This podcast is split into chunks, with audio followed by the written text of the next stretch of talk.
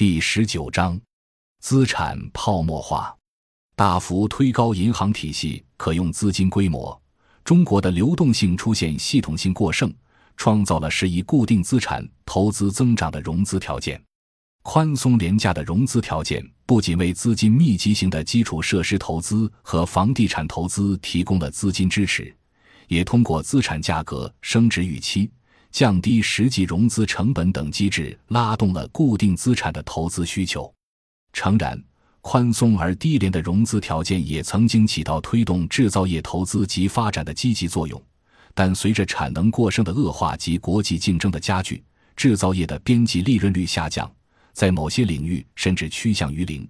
而且因为银行对实体资产抵押的偏好，制造业融资需求的优先性渐渐被替代，结果大量增发的货币供应集中流入房地产市场及股市等投机性部门，造成资产泡沫化。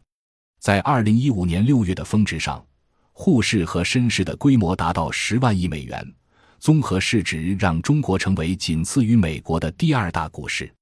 另一边，则是在土地财政背景下出现的房地产泡沫。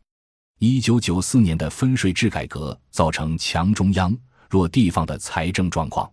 从那时起，地方政府一般税收难以维持正常运作，于是地方政府从土地财政的膨胀发展到土地债务平台的普遍化。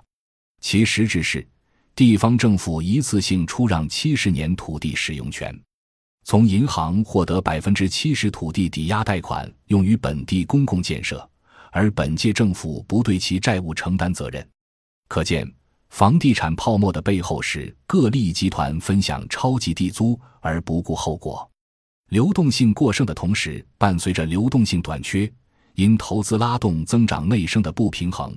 使某些较多承担国家宏观调控任务的部门享受信贷宽松。而消费乏力也使一般产能过剩的制造业面对信贷紧缩的情况。感谢您的收听，本集已经播讲完毕。喜欢请订阅专辑，关注主播主页，更多精彩内容等着你。